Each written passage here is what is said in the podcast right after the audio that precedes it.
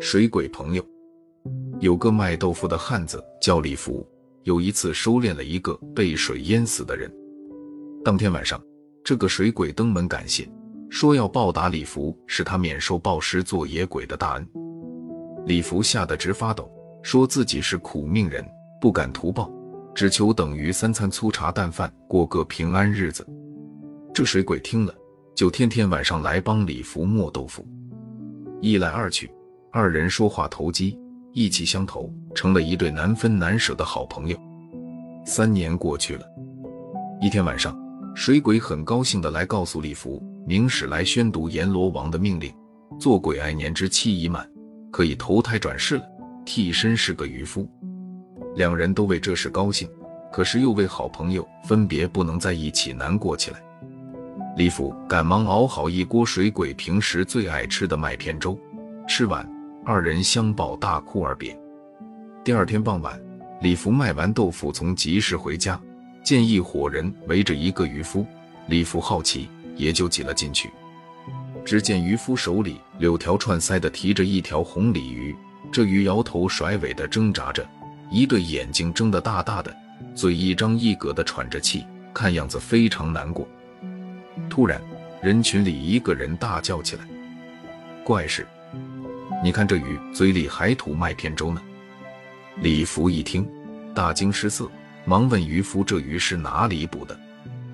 渔夫说完，李福连忙掏出全部卖豆腐的钱往渔夫手里一塞，飞快地提起鱼往家里跑，把它养在水缸里。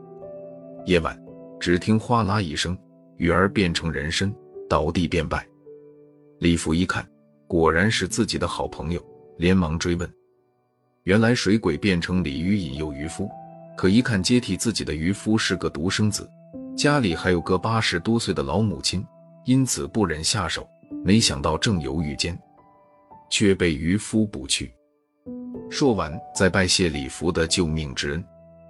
可是水鬼却失去了转世的机会，只得再等候三年。不觉又是三年过去，水鬼又接到阎罗王命令。这次他的替身是一个洗衣村姑。这天，李福为了朋友，也想看看这姑娘是谁，一早就守候在河边。眼看天色渐渐晌午，只见村里走来一个姑娘，手里挽着一篮衣服，走到河边洗起衣服来。李福一看，哎呀呀，这不是村里张三刚娶来不久的媳妇吗？怎么办？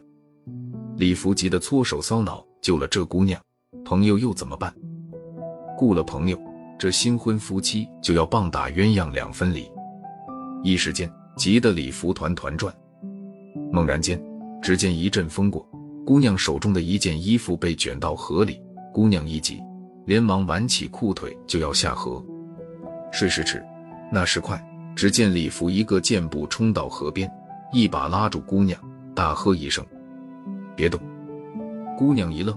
不知发生什么事，即刻止步。李福只得将事情一一说给姑娘听，姑娘连忙感谢李福的救命之恩。当晚，水鬼来到李福家，连连抱怨。李福很是惭愧，忙向水鬼解释。水鬼很感动，也就不再提此事。为了朋友的好心，就再等三年吧。可是这三年的等候是多么苦啊！两个朋友只好喝起闷酒来解愁。整整九年过去了，又是一个接替的日子。李福煮好麦片粥，等着水鬼朋友。帮敲更，水鬼朋友还没有来。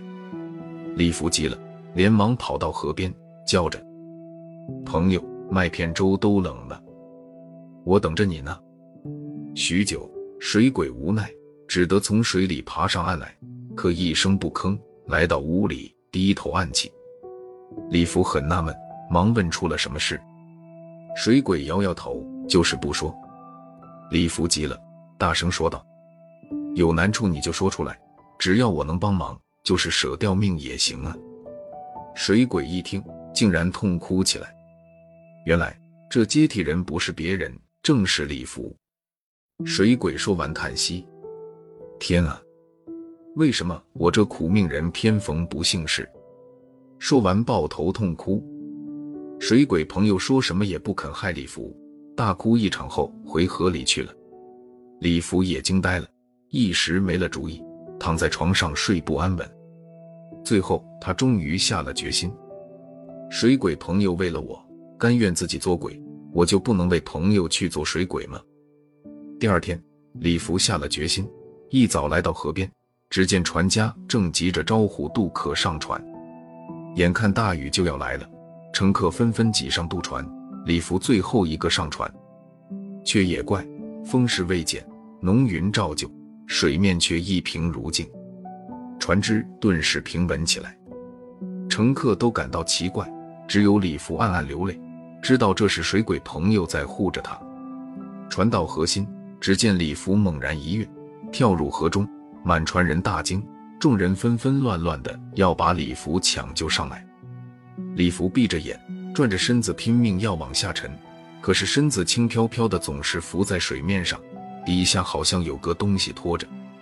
众人见了，连忙丢下绳索，伸手搭救。可李福并不伸手抓绳，众人大喊奇怪。一会，李福觉得有个东西推着他，飞快地移到岸边去。李福竟大声哭着，又要投回河里。众人飞快地撑船过来，拉起李福。把他送回家。夜晚，水鬼来了，李福一把抱住他，二人相对大哭起来。水鬼长叹一声，对李福说：“今后还是你卖你的豆腐，我做我的水鬼，相安过日子。其他的事不用再管他。”两个朋友相对无言。突然，天空祥云万丈，管弦齐鸣，云中现出四个金甲神人，拥着一个天使出来。说：“天地降旨，礼服等皆旨。”念道：“礼服之善，气冲霄汉，玉帝为之感叹。水鬼之意，一人明帝，鬼神为之感泣。为表彰仁义，今令水鬼为巡河吏，专管渡人之安危。礼服多善，增寿一计。”读完，云消雾散。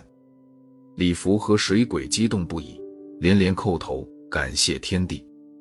从此，这两个朋友，一个照样卖豆腐，做了河神的水鬼，还是每晚都来帮李福磨豆腐。